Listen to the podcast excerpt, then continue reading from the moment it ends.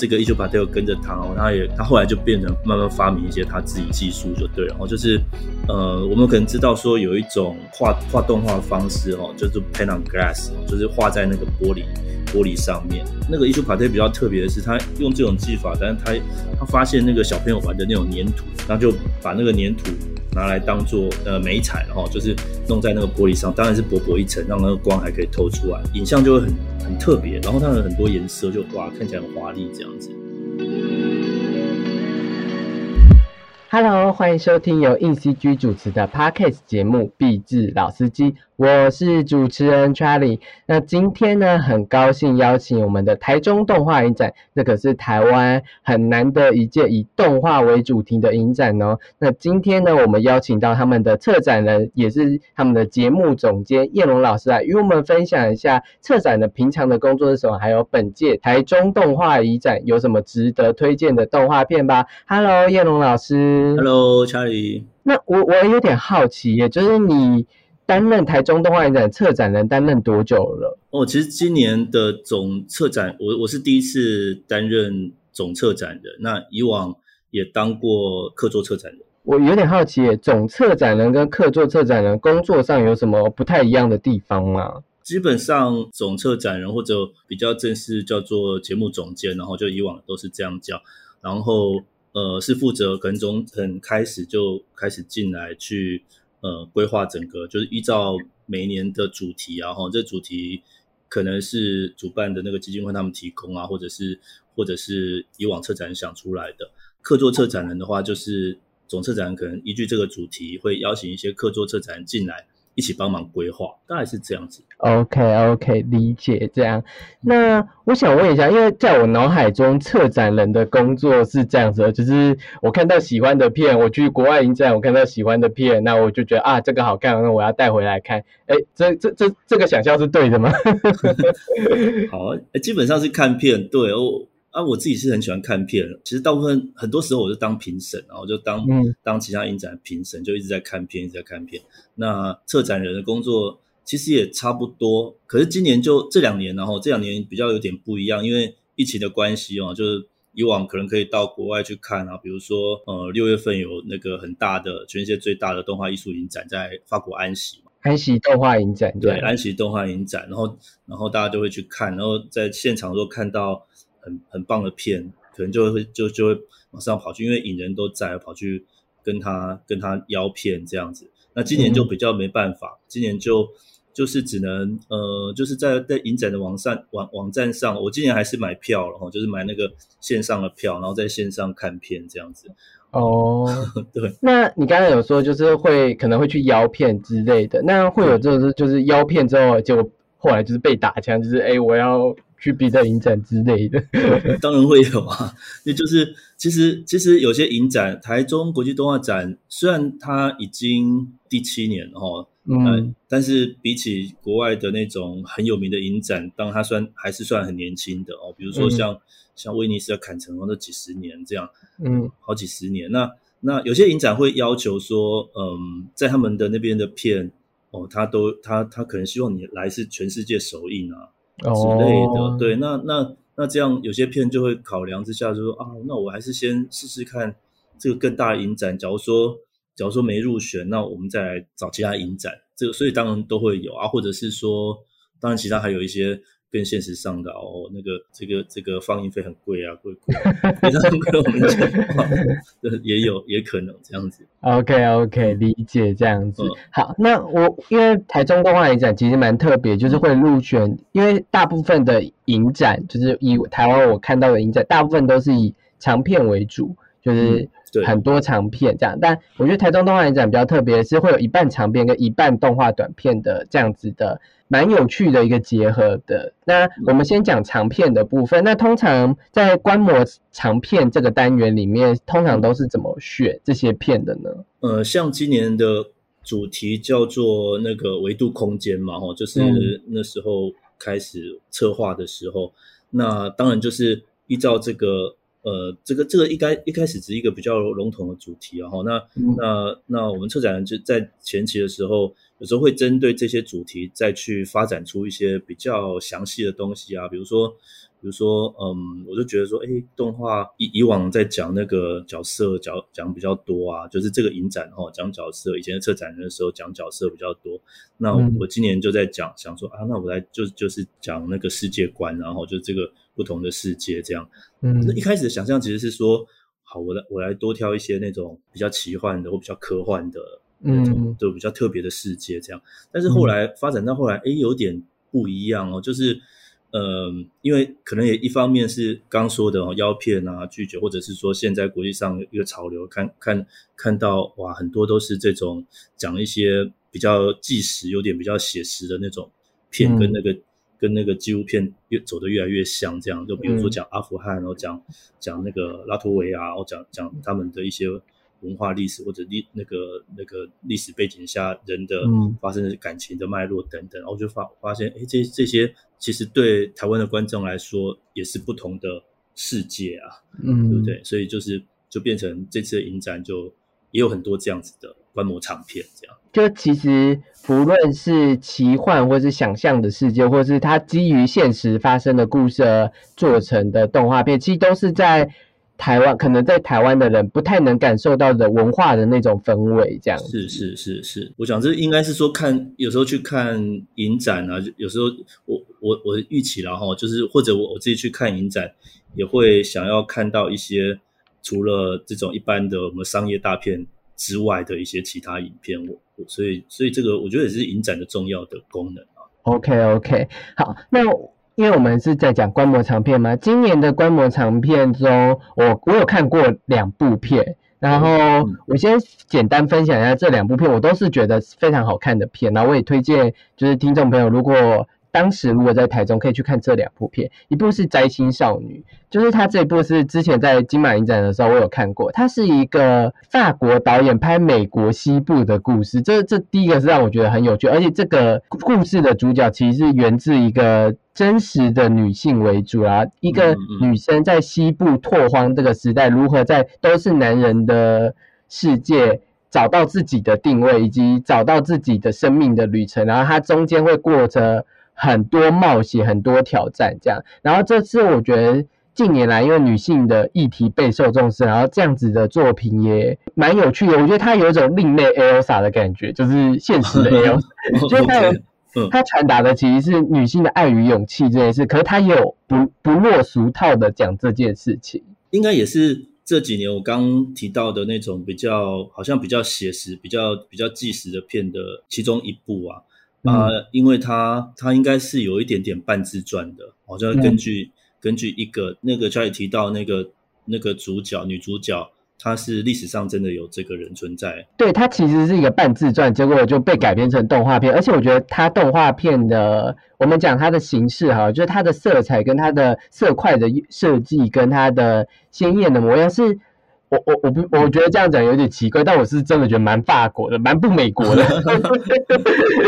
的确的确，对对，就是它会是欧洲片常看到的那种色块的设计。如果常看欧洲动画片，就会就会知道我在讲什么。呃，没错没错没错，就是比较比较接近像那个那时候爱尔兰的有一些什么凯尔斯的秘密啊什么什么那，对对对对对对，那种感觉的。嗯，所以我在观摩长片这一部，我我蛮推荐，而且它是真的。老少通吃，因为我觉得他没有讲的这么难，所以我觉得他其实如果你还是年轻的小孩，或带小朋友去看，我觉得这都是非常有趣的一个动画长片，这样，而且是不同于好莱坞那种流行的那种感觉的长片，这样子。嗯嗯嗯。那就是我反问一下叶老师，就在这些观摩长片里面，你还有想要讲哪一部吗？上次有提到过那个。开幕片叫《我的阳光之地》嘛，哈，然后呃，其实这次的呃比较是这种纪实的片，其实也还有叫做《铁幕下的童年》，嗯，哦，他是那个拉脱维亚成长的女儿，他他我觉得他也有点点那种自传的感觉。拉脱维亚他呃，因为那个国家之前其实是苏联就有很很多的关系嘛，哦，所以他在那边成长过程中，小时候是。受到那种洗脑式的教育的，嗯，哦，然后他到到那个在操场上有一天，呃，他们好像挖出来一些骨头还是什么的，然后他开始慢慢哎理解到说，在这个土地其实有一些其他跟那个学校教的是有点不同的历史这样子，然后他慢慢去挖掘这样子。也是很写实的，嗯，我刚刚大家讲的那个铁幕下的童年，同时也拿到安喜的那个正反拍竞赛单元的首奖，这样，去年的首奖。然后我刚刚讲的那个摘星少女是去年主竞赛的首奖，这样，就是那个他们在水晶奖，对水晶奖，他们在众多动画片脱颖而出，被评审就是觉得，嗯，真的是好的的片，这样。然后。我看铁幕下的童年的介绍的时候，会让我想到一些以孩童视角看那种苏联或者是看的纳粹的那一种故事，就是他以孩子的视角去反映这个残酷的声音，他同时就会有。对比值就是纯真跟残酷的两面性，这样。嗯嗯嗯嗯，对对对，有时候也蛮有趣的。我我觉得可能观众去看的时候会联想到说，哎，我们自己的这块土地上了什么什么什么事情。当然，当然就可能大家观点不一样，但是我觉得有时候看看影片就是呃，就是让让大家思考一些事情。其实也蛮好的，嗯，就是其实影片除了影片本身传达的价值以外，其实我们觉得每个影片都可以连接到自身，因为导演是从他自身的可能童年经验或自身的观点去做成这样的动画片。那我们其实作为观众也可以以自身想起这样子的童年经验，说不定在我们的童年经验也有曾相似之处。因为我觉得不论是哪一种主义的威权统治。威权统治的手法跟手段其实是有一点雷同的，就对，所以我觉得在这个影片或者在影片上，我们可以去看到一些相似性以及可能感触相同的地方，这样。嗯嗯嗯，对对对。哎，那主主持人还有看过什么片吗？那个 Charlie？哦，这一次的今年的话，我还看过《怪奇兽乐园》，是在奇奇幻影展看的。觉得怎么样？我也很好奇。那个，你有你有看过《怪奇兽乐园》？有有啊，我有看过啊。我觉得《怪奇兽乐园》真的是很嗑药的一部，就是我觉得他不知道嗑了啥笑。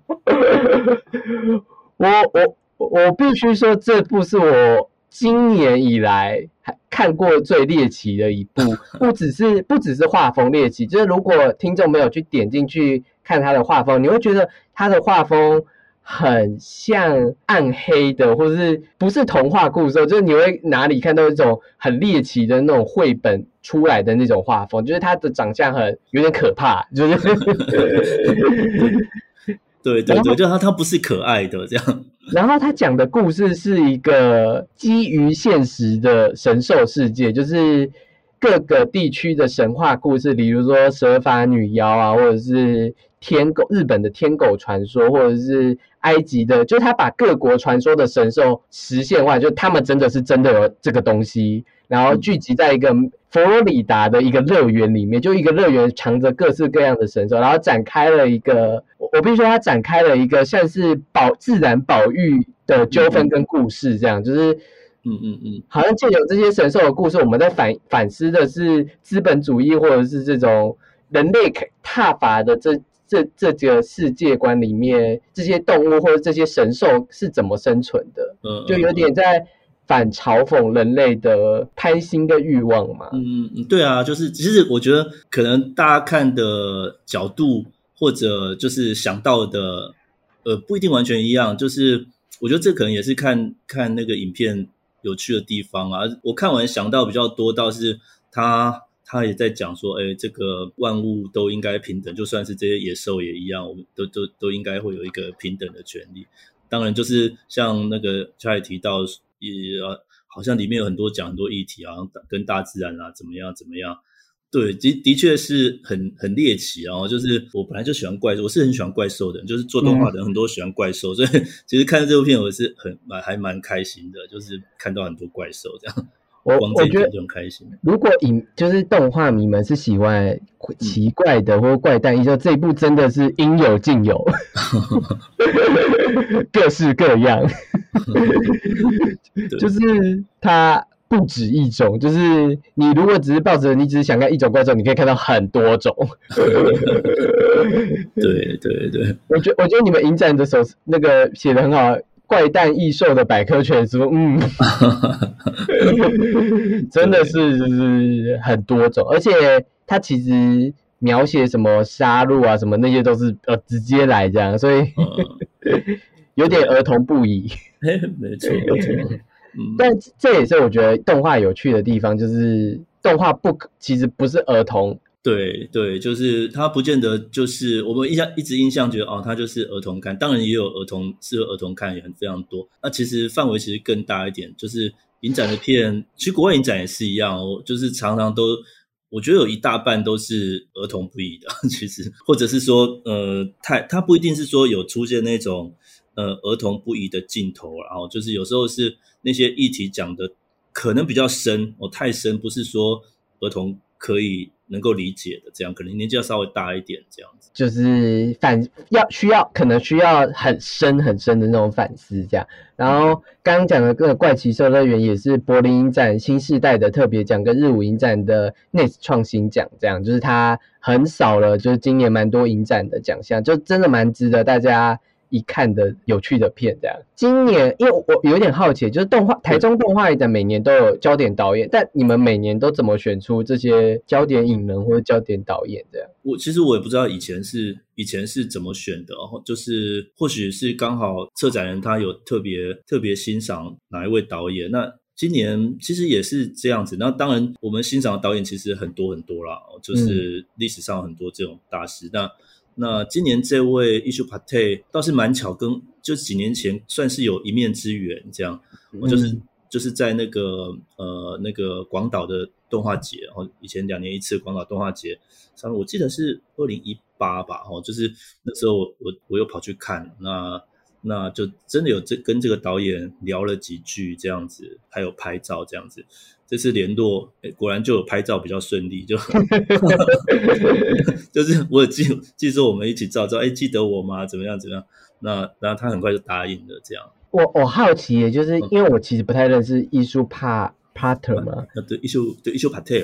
艺术帕特，那你可以介绍它的特色是什么，以及它的事迹是什么？OK OK 啊，因为它大部分是短片，然后所以可能国国内观众也。不见得太熟，可能是那种呃比较是像那个呃艺术学艺术学校哦艺术大学的呃读动画的会比较熟悉。不过他他在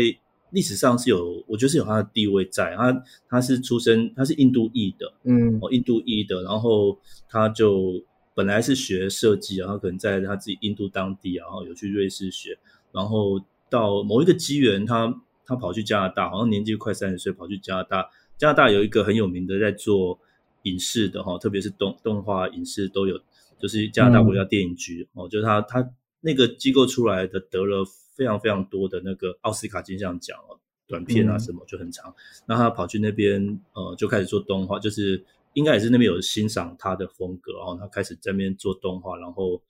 工作二十五年，那他大部分的影片都是在那边完成，嗯哦，然后他的。动画短片有时候跟长片比较不一样哦，长片还是会比较讲故事，然后以故事为主。那那短片有时候是更实验性，嗯，哦，那那这位导演他当然加拿大国家电影局本来就有一个。很强的实验传统哈，就是他们的那时候创办人就叫那个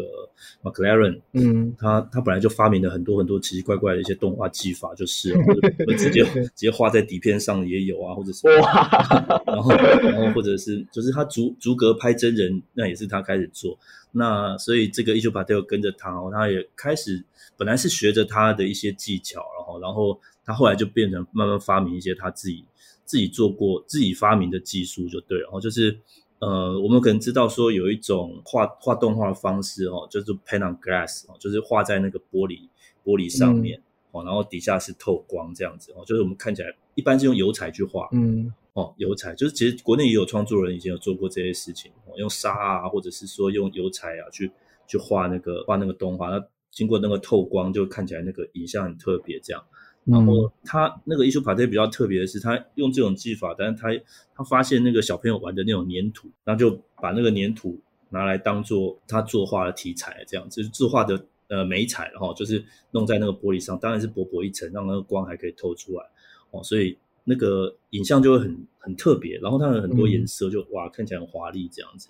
嗯，他讲议题也都蛮深的，可能是因为因为他自己印度印印度裔嘛，哈，所以所以他之前。呃，早期讲了一些故事，有一些哦，印度的生死观啊，就是跟跟西方人不太一样的啊。对他讲的议题都蛮大的哦，生死啊，不然就是什么人啊、人性啊等等等，就是一个比较大的议题。然后他用那种很很华丽的一些技术去呈现这样子。其实以叶龙老师这样讲的话，就我我稍微总结两个点，就是这个焦点导演也是很会用不一样的媒材去创作的事。就我们在看动画片的时候。除了一般那种好莱坞常见的那种三 D 动画片以外，其实我们还会希望找到一些有趣美彩的创作方式，就是因为设设计或是能呈现视觉的方式有很多种，不是只有画画，就是嗯嗯，你刚刚说的粘土啊、镜子啊、沙画，这有可能都会创造不同的视觉。所以以动画来说，如果它能以独特的手法，可能它源自于它的传统，源自于它擅长的东西去创作。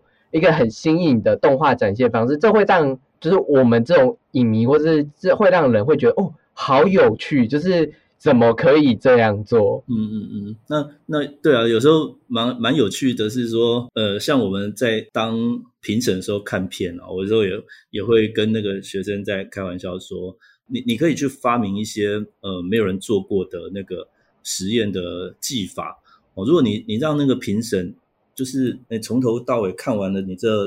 五分钟的短片，还看不太出来你怎么做的话，你影片常会入选，因为他可能想再看一次，看你再再仔细看一次，看你到底怎么做的这样子。这这也是我觉得动画跟真人电影很不一样的地方，是媒材这件事是很很重很重的一个想法，因为媒材是一个很你很难去复制别人的媒材做，就假如。我是一个捏面，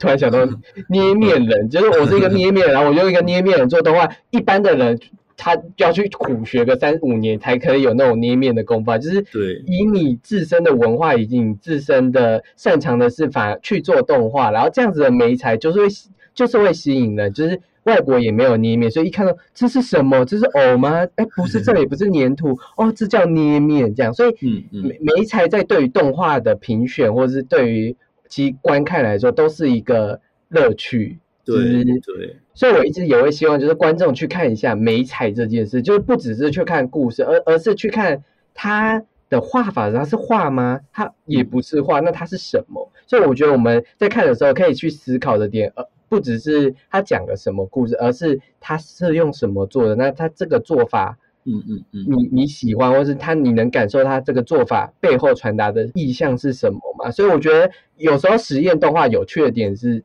这这方面的事，这样子。对对对，就是有有时候我上个课也是也会跟人说，嗯，好，你当你可以去看内容哦，就是内容当然就讲了故事啊，啊，当然动画也可以讲故事，也可以不讲故事啊。有时候短片短片表现。是一种一种气氛，一种一种情绪，一种氛围哈。那那这是内容。那另外一个，你可以去看那个视觉风格。嗯，视觉风格就是它它它它的东西长什么样子。就是这这些，其实有时候很多导演是很个人化的，就是很很不一样。有时候一部片一出来，就是比较熟的话，有时候呃，这个这个啊，一看就是知道就是那个人做的没错。然后你等下看一下那个 credit 出来啊，这对，真的就是他做的这样。对，然后另外一个就是美彩啊，或者技术层面，当然这这也有也有几种哈，就是就是你你说像好莱坞他们做的非常非常精致，那那当然就是也是一种技术。那那像刚才我们说那种很实验的技术，那那也是一种，我觉得是一种美彩的一种技术这样。OK，而且我看这个导演的时候，我发发现他真的是就是印度裔的导演，就是你一看就觉得。很就是很有印度味，就是可能是美术或者是一些图腾之类，你会感觉到嗯是印度或者是中东或者是南亚那边的图腾的。样貌这样，你是有看到他的那个呃影片的缩图吗？还是什么？我看到一个死亡降临地球。我看那个介介绍的时候，嗯，印创世神话，印度的创世，然后就 嗯，很真的很很很有文化，对民民族有他的民族的那个样子哦。这这也是不同动画影人。嗯，就是他自身吸收到什么，就像我们在谈我们吸收到的文化是什么，那我们如何表现在我们的创作上这件事情？OK，哎，对，其实我们教今年焦点影人有两位哦，就是有一位是 Ishu Pate 国外的，还有一位是那个谢文明导演，就是国内的谢文明导演哦。谢文明导演，你有有听说吗？有有有，我知道我知道，我看过去年金马奖的最佳动画短片的得主这样。对，就是那那这位的话，其实我也是认识他很久了。其实我们我们有一年一起当金马奖评审哦，所以所以其实有时候哦，就是可能刚好是就有这些呃连结，然后其实都有。那那谢永明的导演的片，其实在国内来说，我觉得他也是坚持很久，然后他也是有一个有他自己的非常独特风格存在的。其实我也很想讲他的他的东西是很猎奇的，就是就是他。呃，导演本人到时候观众可以看到他是一个一个温文儒雅的温文儒雅的人。对对对，你知道为什么吗？因为我们之前采访他的时候，我们都觉得他是温文儒雅的那种绅士，然后心想，对他的影片跟他的的感觉是有蛮大反差的，是吗？我我我我自己的感觉是这样，但但他的感觉是这样。对他他可能把他的我或许我不晓得，或许他。他有他有一些想法，就是就是他他他透过动画才能够去传达吧，我我猜啊。嗯，好，谢文明就是其实大家知道谢文明的，应该都是从去年金马奖他凭《夜车》这部拿下最佳动画短片这件事。然后我我其实也要说，去年动画去年的最佳动画短片其实算是竞争很激烈，几乎。那那一群短片的人都是搬出自己的，我觉得算是搬出自己的拿手绝活。没错，没错。我在看，因为我其实也有看过像《肉儿天南》或者是《礼物》等谢文明之前的片，在我之在这些我看过的这三部短片中，我觉得《夜车》是最玩熟跟最最最害害惊世骇俗之，没有，我觉得他的他的片都很惊世骇俗，但我觉得《夜车》的惊世骇俗是。是是类型片的惊世骇俗，我不知道这样讲有有没有，就是他的惊世骇俗是剧情剧情很很能让大家直接感受到的那种惊世骇俗，有些惊世骇俗是有一点疏离，有一点有一点还没有这么的嗯嗯胖曲你，但我觉得夜车的惊世骇俗就是很胖曲的那种，然后也可以感受到。戏剧性的那一种，它算是交织的很好，这样。然后我觉得，除了夜车以外，其实谢文明过往的作品，光是看他的可能那个一一张图像，你就会觉得啊，就会有有让有点 shock 那种感觉，对对对对对，对吧？我也很高兴，我我因为因为他的作品可能从很早很早我就会我们就在关注嘛，因为他他他其实在国外一直都有。都有一些蛮不错的成绩，然后呃，夜车的确，我觉得是他真的是慢慢一步一步片在进步，然后到夜车这个应该也是他目前最成熟的一个作品。那我觉得可能有也有一些原因是他在之前跟那个杨凡导演，这这次也有一些片段是他跟那个香港那个杨凡导演呃去做那个纪元台七号的这个动画长片。那我觉得他应该在里面也吸收到蛮多的。蛮多的养分，所以他这次的夜车，他以前以前是不太呃有那么多对话的，嗯哦，那那夜车他这次就。但就是找了这些，就是这陈淑芳阿姨啊，他们有有有一些演员来配音，就是可能让这个片是更更丰富了吧。我我这样讲说，我觉得更贴近观众一点。就是他以前的作品，我我会觉得稍微不贴近观众一点，因为可能观众还是会需要对白，还是会需要一些可能很直接的那种冲击一个呈现，他们才会懂你的意思。你不能藏得很隐晦。对对对对对。夜车，我觉得是他。最冲击，然后给给观众最多，可是又保留他一贯的那种惊世骇俗的味道，这样。嗯嗯嗯嗯。所以，我其我们其实也很蛮推荐，就是到台中动画影展来看谢谢文明导演如何一路以来的成长。我觉得看一个导演一路以来的成长是会很有趣的。嗯嗯嗯，对，其实是很难得在台湾，呃，很难得有有这样子的导演。就据我所知，可能就只有几位一直在创作路上，一直呃，就是凭自己的能力一直在在在创作，在进步这样。然后我们刚刚讲的这个夜车啊，其实也有拿到就是动画四大影展的其中一个是萨萨格勒布对对对短片的首奖这样子。对他这个这个也是真的值得一提的，就大概也是纪录保持人嘛，就是 就是在在这种大影展就四大影展里面拿到首奖的，我想他应该是第台湾第一个人了。而且首奖就是直接奥斯卡的准准名单的，对对对，很很难得啦，就是被观国外的观众那么喜欢。好的，那我们休息一下，广告后马上回来。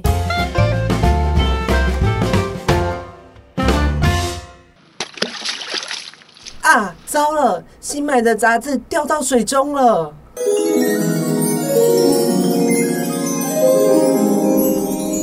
年轻人，请问刚刚把东西砸在我头上的人是你吗？你、你、你、你是谁？难道你是湖中女神？年轻人，算你有眼光，你掉的是这本收录斯卡罗等多部影集特效幕后，还有许多特效职人分享产业问题、技术趋势的探索特效新世界，还是这本集结国际影展常胜军，介绍怎么投影展、写企划？以及如何行销自己的动画人的非创作思维。虽然这两本不是我掉的，但好像也不错呢。嘿嘿嘿，湖中女神，这两本都是我掉的。年轻人，你不太诚实哎！这两本是我刚刚在 InCG 网站购买的。为了处罚你不诚实，我要没收你的书。不要啊，我的书！各位 CG 人，你心动了吗？现在就点下方资讯栏购买杂志，就不会被湖中女神没收喽。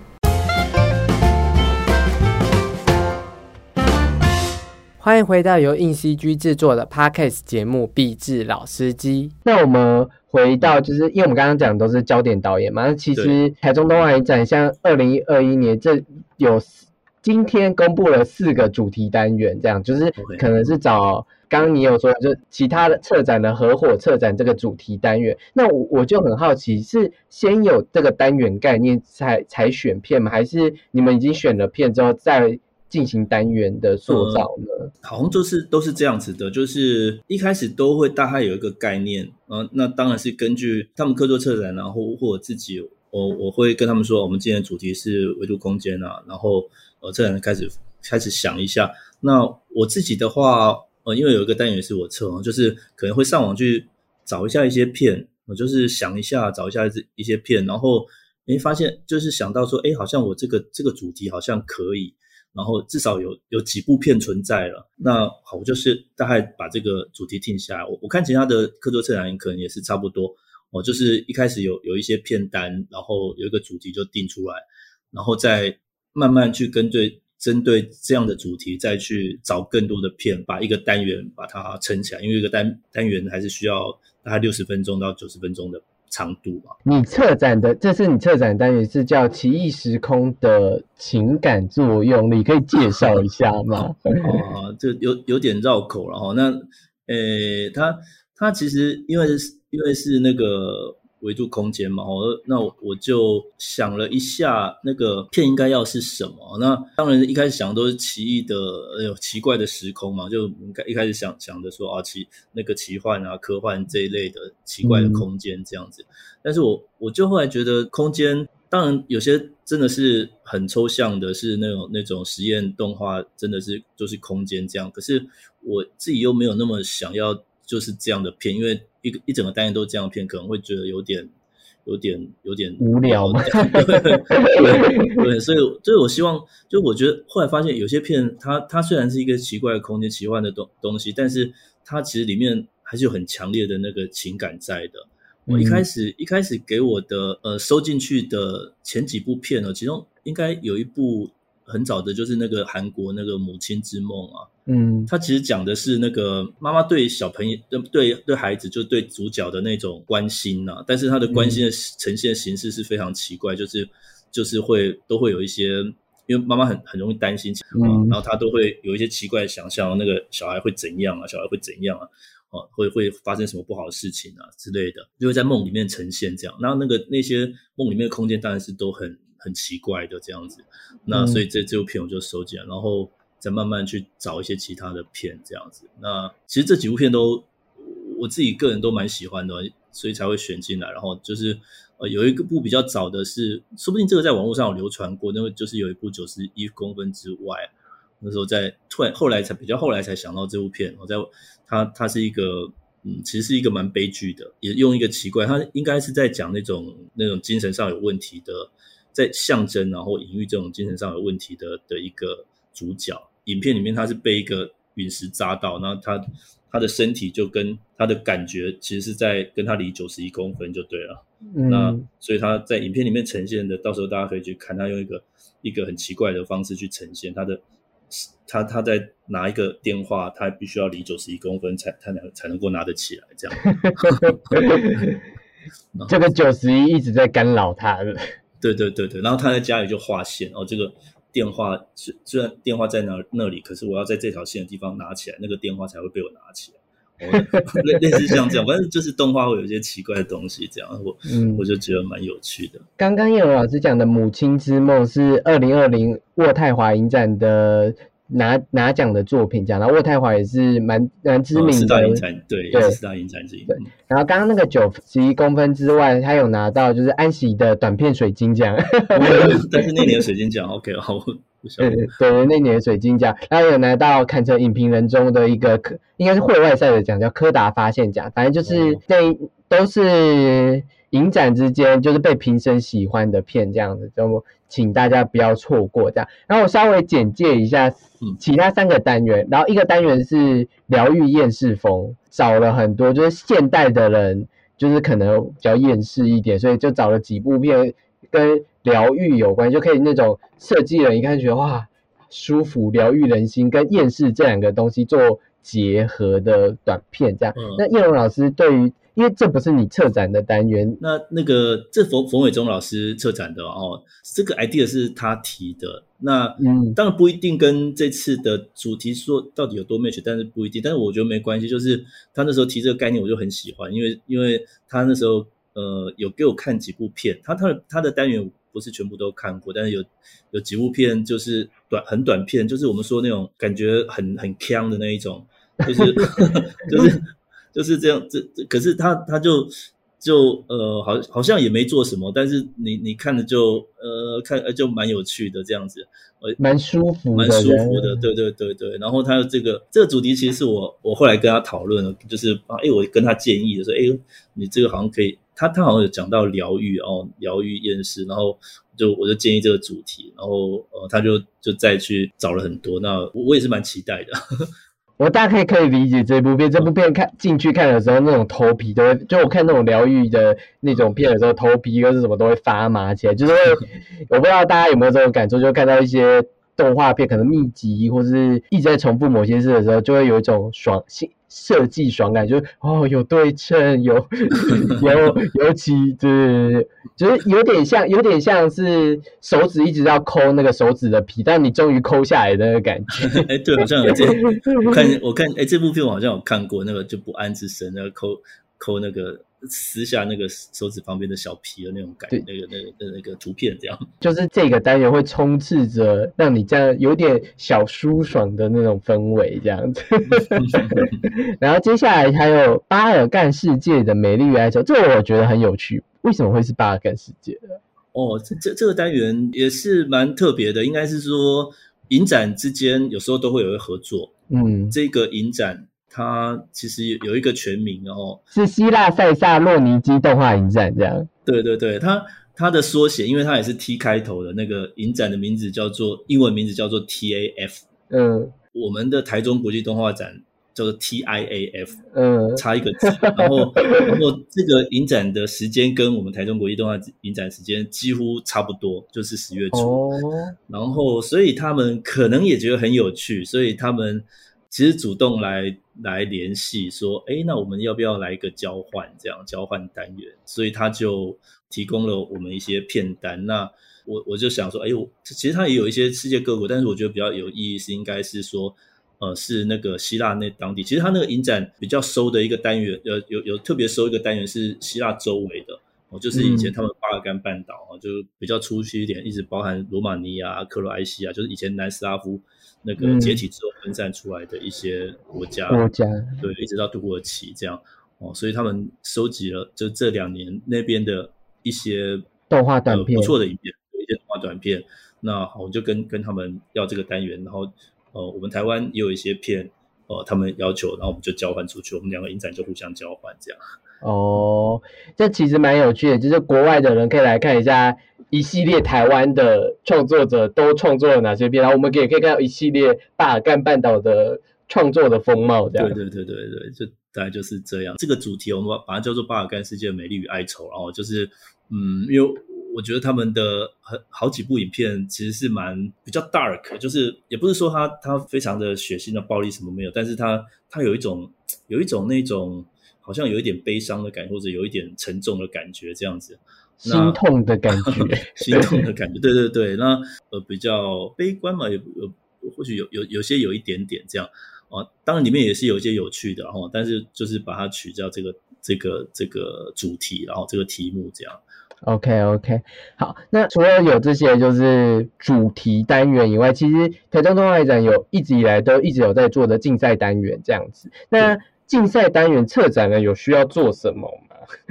竞竞赛单元的话，策展人呃，其实有有一个比较应该是一般的影展的惯例，然后就是策展人其实没有介入太多，呃，也不会介入太多那个竞赛的他们评选的部分。嗯，哦，就是我们可能会，当然就是他们在在评选那个竞赛呃要入选的片的时候，我们也会在场，哦。但是，呃，就是基本上是交给交给这个我们这次邀请的评审，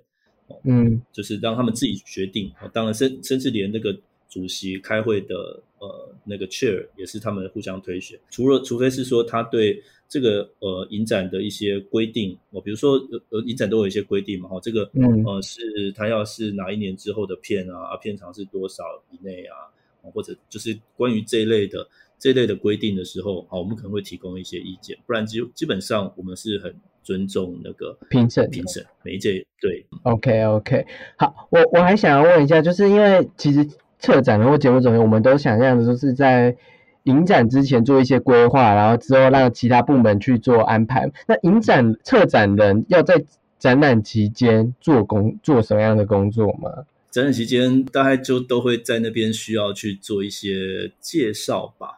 就是或者是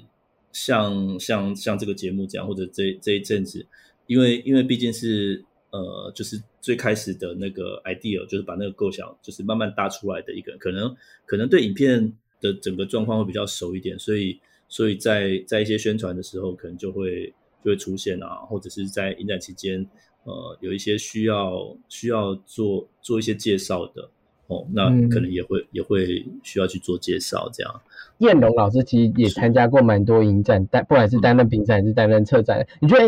影展甚甚至是动画影展对你来说意义是什么？或者是它在你心中是有什么样的价值吗？哦，其实其实不同阶段会有一点不太一样。嗯，就是我以前还是当学生的时候。以前在国外，澳洲，然后那时候在澳洲已经比较后期，但是就是也也是做的，虽然做的研究或创作，其实跟动画有关。就是那时候还是一个觉得自己是一个创作者的时候。那那影展那时候在墨尔本有也有一个，我觉得规模可能跟台中国际动画影展差不多规模的一个动画动画节，然后每年六月，那就都会去看。那去看那时候，